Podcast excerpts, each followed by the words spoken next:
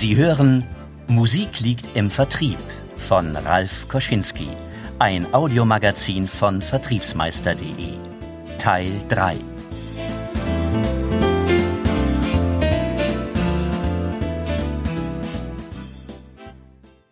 Erwartung. Jedes starke Bild wird Wirklichkeit. Antoine de Saint-Exupéry hatten wir als Kinder nicht eine bestimmte Erwartung, wenn sich am Weihnachtsabend die Tür zum Wohnzimmer öffnete und wir im Schein der Christbaumkerzen endlich unsere Geschenke öffnen durften? Nicht viel anders ist es im Verkauf. Gelingt es einem Verkäufer nicht, im Kopf des Kunden eine Erwartung zu erzeugen, die ihn neugierig macht, wird es im weiteren Verlauf des Verkaufsgesprächs schwierig. Worauf soll sich der Kunde denn freuen? Kunden wollen zumindest die Aussicht auf eine bestmögliche Lösung, sozusagen den Fortschritt, ob persönlich oder beruflich, haben. Aufgabe eines Verkäufers ist es, neue Perspektiven zu eröffnen und die Aussicht zu erzeugen auf etwas, etwas Neues, etwas anderes. Verkäufer, die diese Erwartung nicht nur initiieren, sondern regelrecht inszenieren, heben die Beziehung zum Kunden auf ein ganz anderes Niveau. Denken Sie daran, Produkte hat jeder. Deshalb ist es auch wesentlich besser, Ideen in den Köpfen unserer Kunden zu platzieren, um anders zu sein als alle anderen. Gehen wir also vom Produktverkauf über den Lösungsverkauf hinaus und werden zum Coach unserer Kunden. Dramaturg und Regisseur. Gesprächsplanung. Der Dramaturg sorgt für den Spannungsbogen. Was will ich überhaupt erreichen? Wie strukturiere ich den Gesprächsablauf? Welchen Aufhänger habe ich? Welche Idee? Welcher Impuls hilft mir, meinen Kunden vom ersten Augenblick an zu überraschen? Übrigens, natürlich kennen Sie Ihr Produkt in und auswendig und sind davon überzeugt. Aber ein gekonnter Einstieg ist nicht zwangsläufig auf das Produkt bezogen. Gerade darauf wartet der Kunde ja meistens, weil es viele Verkäufer so handhaben. Da ist sich der Kunde sicher, da kann ihm so schnell keiner etwas vormachen. Es entlockt aber meistens auch keinem Kunden wirklich einen Jubelschrei und sei es nur ein innerlicher. Aufsehenerregende Gesprächseröffnungen gelingen beispielsweise sehr gut mit Metaphern, einem spannenden Vergleich, einem Branchengeheimnis, einer Neuheit oder einer praktischen Demonstration. Das lässt sich allerdings nicht aus dem Ärmel schütteln, auch wenn es letztendlich so aussieht und auch so wirken soll. Überlegen, planen und üben Sie das bitte unbedingt vorher. Der Regisseur ist für den Ablauf, die Qualität und die Umsetzung verantwortlich. Stellen Sie sich also die Frage, wie will ich das Gespräch gestalten? Welche Mittel, Ort, Stimmung, Effekte stehen mir zur Verfügung? Welche Requisiten brauche ich? Welche Struktur und welchen Zeitplan lege ich dem Gespräch zugrunde? Stehen Aufhänger und Fragen fest, bleibt noch der entscheidende Punkt. Wie verbinde ich das Ganze mit dem Produkt, auch wenn es an dieser Stelle noch keine Produktpräsentation ist und auch nicht sein soll? Verkaufen Sie keine Produkte ohne Träume. Technischen Produkten einen Zauber zu verleihen, ist zugegebenermaßen nicht leicht. Die große Kunst als Verkäufer besteht darin, selbst bei harten Einkäufern im gegebenen Zeitrahmen die Regie des Gesprächs zu führen, statt sich in die Enge führen zu lassen und dabei die wirklichen Wünsche des Kunden mit ihrem möglichen Angebot zu erfüllen. Komposition oder Improvisation Gesprächsführung Komponiert wurde und wird in der Musik sehr viel, und obwohl die Anzahl der Noten überschaubar ist, klingt doch jedes Stück anders. Aber nicht nur das. Jedes Werk, obwohl es jedes Mal aus den gleichen Noten und Tönen besteht, klingt je nach Dirigent und Orchester ebenfalls jedes Mal anders. Aus Sicht der Verkäufer entspricht das Unternehmen, seine Produkte und Leistungen, die Vertriebsstrategie, die gemeinsamen Aufhänger, Impulse und Ideen dem fertigen musikalischen Werk. Und doch gibt dieses Werk bei der gekonnten Gesprächsführung letztendlich nur den Rahmen vor. Entscheidend für einen erfolgreichen weiteren Gesprächsverlauf ist vielmehr, ob es der Verkäufer schafft, zur Ratio auch noch die Emotion zu wecken. Improvisieren können Musiker erst dann, wenn sie ihr Handwerk wirklich beherrschen. In einer Jazz-Session zeigt sich beispielsweise die große Kunst immer dann, wenn ohne Vorgabe frei gespielt wird und jeder Musiker im Solo demonstriert, was er kann. Auch im Verkaufsgespräch hilft es, wenn der Verkäufer die grundsätzlichen Verkaufsphasen beherrscht.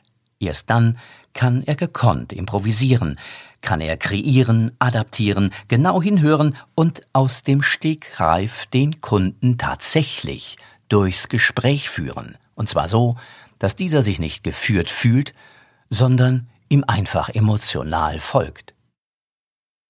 Singen und Schweigen. Telefonkompetenz. Nicht immer haben wir das Glück, bei einem potenziellen Kunden gleich persönlich einen Termin zu bekommen.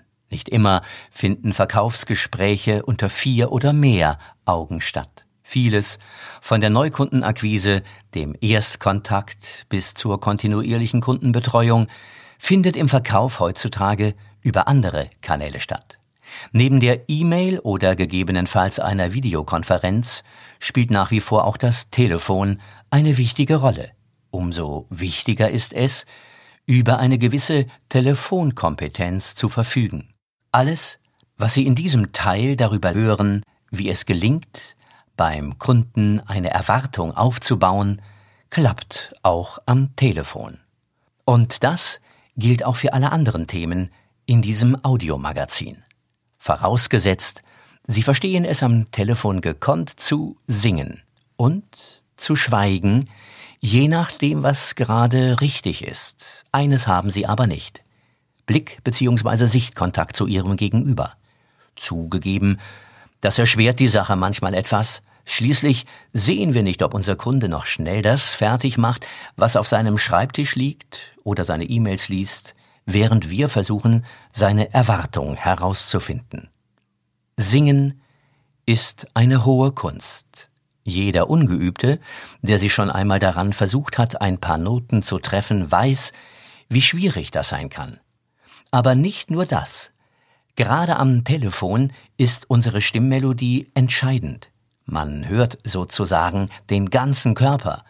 Sitzen wir aufrecht oder lümmeln wir in unserem Bürostuhl? Wie ist unsere psychische Verfassung? Welche Noten gilt es anzuschlagen, damit wir die richtigen Töne bei unserem Gegenüber treffen? Die Halbwertszeit am Telefon ist extrem kurz. Gelingt es uns nicht, innerhalb kürzester Zeit gerade einmal die Spanne eines Streichholzes, das abbrennt, das Interesse unseres Gegenübers zu wecken, ist das Gespräch schneller vorbei als gedacht. Nur wenn wir es schaffen, eine gewisse Erwartung beim Kunden zu erzeugen, bekommen wir beispielsweise den gewünschten Termin. Solist oder Orchester Persönlichkeitswirkung auch wenn der Verkäufer beim Kunden meistens als Solist auftritt, spielt er doch in einem Orchester.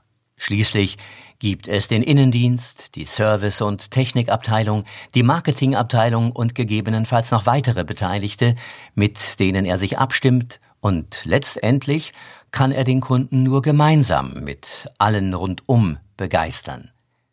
In der Praxis erkenne ich immer wieder, dass die Begeisterungskraft von Verkäufern stark vom internen Teamgeist und dem Qualitätsgrad ihrer Kooperation geprägt wird. In der Musik ist der Solist der große Star, obwohl er ohne Orchester gar nicht die Chance hätte zu wirken und zu glänzen. Das Orchester bereitet ihm sozusagen die Plattform und rollt den roten Teppich aus. Übertragen wir dieses Bild auf den Vertrieb, könnte es bei einem Neukontakt folgendermaßen aussehen. Der Innendienst vereinbart auf charmante Art und Weise einen persönlichen Termin mit dem Interessenten, schickt diesem zur Bestätigung eine nette E-Mail mit einem Bild sowie den Kontaktdaten seines Ansprechpartners im Verkauf sowie schon einmal erste Infos zum Unternehmen. Am Tag vor dem Termin folgt eine kurze Bestätigungs-E-Mail mit dem Hinweis, wie wichtig und interessant das Gespräch für das Unternehmen bzw. den angekündigten Gesprächspartner ist. So liebevoll umsorgt wird ein Kunde eher selten absagen. Vielmehr wird er schon gespannt sein, wie es beim persönlichen Besuch des Verkäufers weitergeht. Bogen und Spannung. Interesse wecken. In der Musik wird durch den Prolog, das Vorspiel, die Ouvertüre vor allen Dingen ein Ziel angestrebt, Neugierde auf das Werk zu wecken. Eine Vorband soll entsprechend die Stimmung anheizen, damit sie, wenn die ersten Töne des Hauptacts zu hören sind und die großen Stars die Bühne betreten, auf dem Höhepunkt ist. Auch der erfolgreiche Verkäufer setzt sich immer wieder damit auseinander, wie er es schafft, einen Spannungsbogen aufzubauen. Wie es ihm gelingen kann, beim Kunden über Bilder die Vorstellung zu erzeugen und das Bedürfnis zu wecken, ja genau das will ich haben. Dieses wachsende Gefühl der Neugierde, die Lust des Kunden auf das Produkt oder die Leistung, findet nur in dessen Kopf statt. Kennt ein Verkäufer seinen Kunden bereits, ist er sicherlich an diesem Punkt des Verkaufsgesprächs am stärksten. Er weiß, welche Schalter er zu drücken hat, um das Interesse des Kunden zu wecken. Mit interessanten Fragen, die auf die möglichen Motive des Kunden ausgerichtet sind, erzeugen Sie genau das Interesse, das Sie für das weiterhin erfolgreiche Verkaufsgespräch benötigen. Folgende Beispielfragen helfen, Interesse zu wecken. Erstens. Was halten Sie von der Möglichkeit, wenn Sie A erreichen könnten? Zweitens. Wie interessant sehen Sie A, ohne auf B zu verzichten? Drittens. Wenn Sie A einsetzen und B bekommen, wie fühlt sich das für Sie an? Viertens. Mal angenommen, Sie erzielen A, wie spannend klingt das dann? Denken Sie daran, die Frage sagt noch wenig darüber aus, um was es sich eigentlich handelt. Angesprochen werden rein der Nutzen und mögliche Kaufmotive.